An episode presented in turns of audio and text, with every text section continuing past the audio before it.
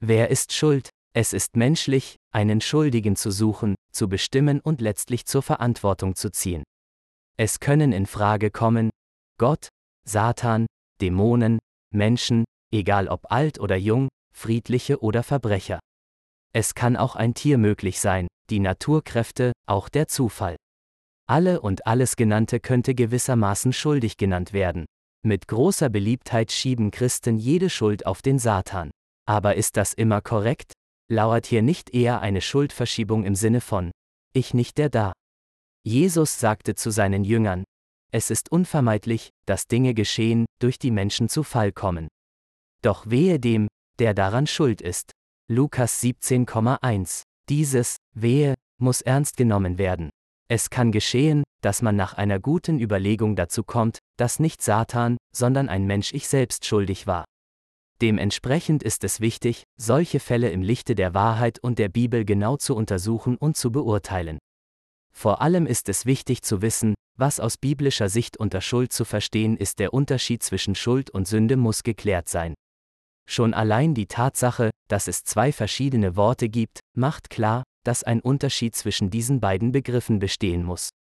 Was eine Sünde ist, definiert die Bibel in ihrem Sittendekalog, der ursprünglich nur aus zehn Worten besteht. Zehn Worte, die Gott mit eigenem Finger, auf steinerne Tafel aufgeschrieben, eingraviert, hat. Jedes dieser zehn Worte ist von sehr tiefer Bedeutung. Dass sie in Stein eingraviert sind, bedeutet, dass sie unveränderlich in ihrer Gültigkeit bleiben. Das Nicht-Einhalten oder Missachten dieser zehn Worte bezeichnet die Bibel als Sünde. Jeder, der die Sünde tut, der tut auch die Gesetzlosigkeit. Und die Sünde ist die Gesetzlosigkeit eine Übertretung der Gebote. 1. Johannes 3.4 obwohl rein rechtlich alles Vergehen eine Sünde ist, ist doch Sünde nicht gleich Sünde. Demnach ist Schuld eine milde Bezeichnung einer kleinen Bagatelle zum Beispiel eines Kindes. Denn gewiss ist es ein riesiger Unterschied zwischen einem Mord oder dem Erbeuten einer Schokolade durch ein Kind. An einer Sünde ist nichts Gutes zu nennen. Nicht so bei der Schuld. Sie soll motivieren, den Schaden zu beheben, der an einer wichtigen Beziehung entstanden ist.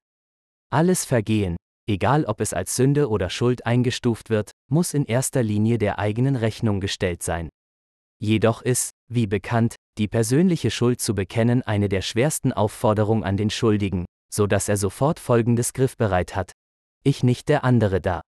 Ein Nichtbekennen der Schuld führt zu dauerhaften Unruhen, Anschuldigungen, Unfrieden und dergleichen.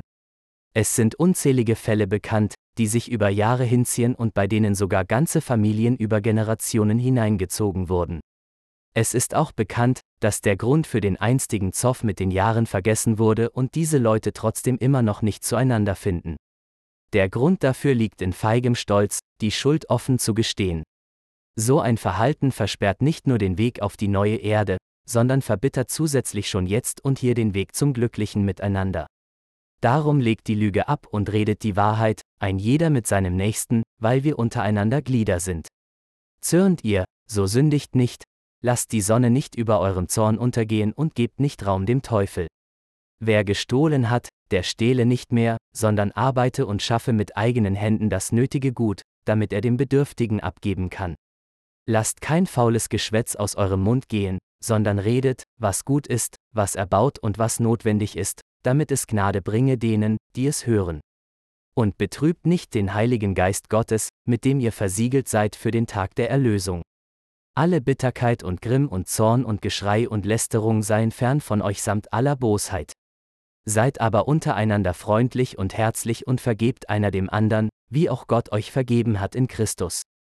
Epheser 4,25 bis 32. In diesem Zitat sind Dinge erwähnt, die einen näheren Einblick erfordern. Dort ist das Zürnen genannt, ohne dabei zu sündigen.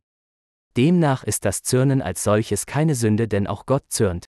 Gott, du hast uns verworfen, uns zersprengt, du hast uns gezürnt. Stelle uns wieder her. Psalm 60,3 Wie geht das? Man spricht von einem gerechten Zorn, der da heißt, ein lautes, nachdrückliches Nein. Zur Sünde. Dieser Druck soll nicht lange andauern, nur bis zum Sonnenuntergang dann soll wieder die gegenseitige Freundlichkeit und Herzlichkeit zurückkehren. Dies ist leicht zu sagen, aber da braucht jeder eine große Überwindung bei sich selbst. Es kann leichter geschehen, wenn man sich entschließt, Gott ehrlich darum zu bitten. Eine solche Bitte schafft ein stolzer Charakter kaum. Darum muss auch die Demut täglich gelernt und fleißig geübt werden.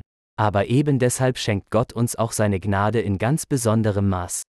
Es heißt ja in der Schrift, den Hochmütigen stellt sich Gott entgegen, aber wer gering von sich denkt, den lässt er seine Gnade erfahren.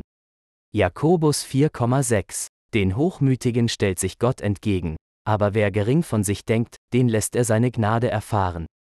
1. Petrus 5,5 Aber denen, die gering von sich denken, wendet er seine Liebe zu. Sprüche 3,34 Nun also, wer ist schuld? Er, Jesus, hat sein Leben für uns gegeben, um uns von aller Schuld zu befreien. Titus 2,14 Der Herr Jesus ist für uns zum nachahmenswerten Bild geworden. Wenn eine Schuld nicht auf weitere Personen geschoben wird, kann dessen Zuordnung schnell beendet sein und alles damit verbundene Vorgehen. Der Friede Gottes erfüllt wieder das Zusammensein. Man kann beim Betätigen des Zeigefingers etwas Interessantes beobachten. Indem man auf jemanden mit dem Zeigefinger zeigt, zielen gleichzeitig drei Finger auf sich selbst. Es lohnt sich, darüber nachzudenken.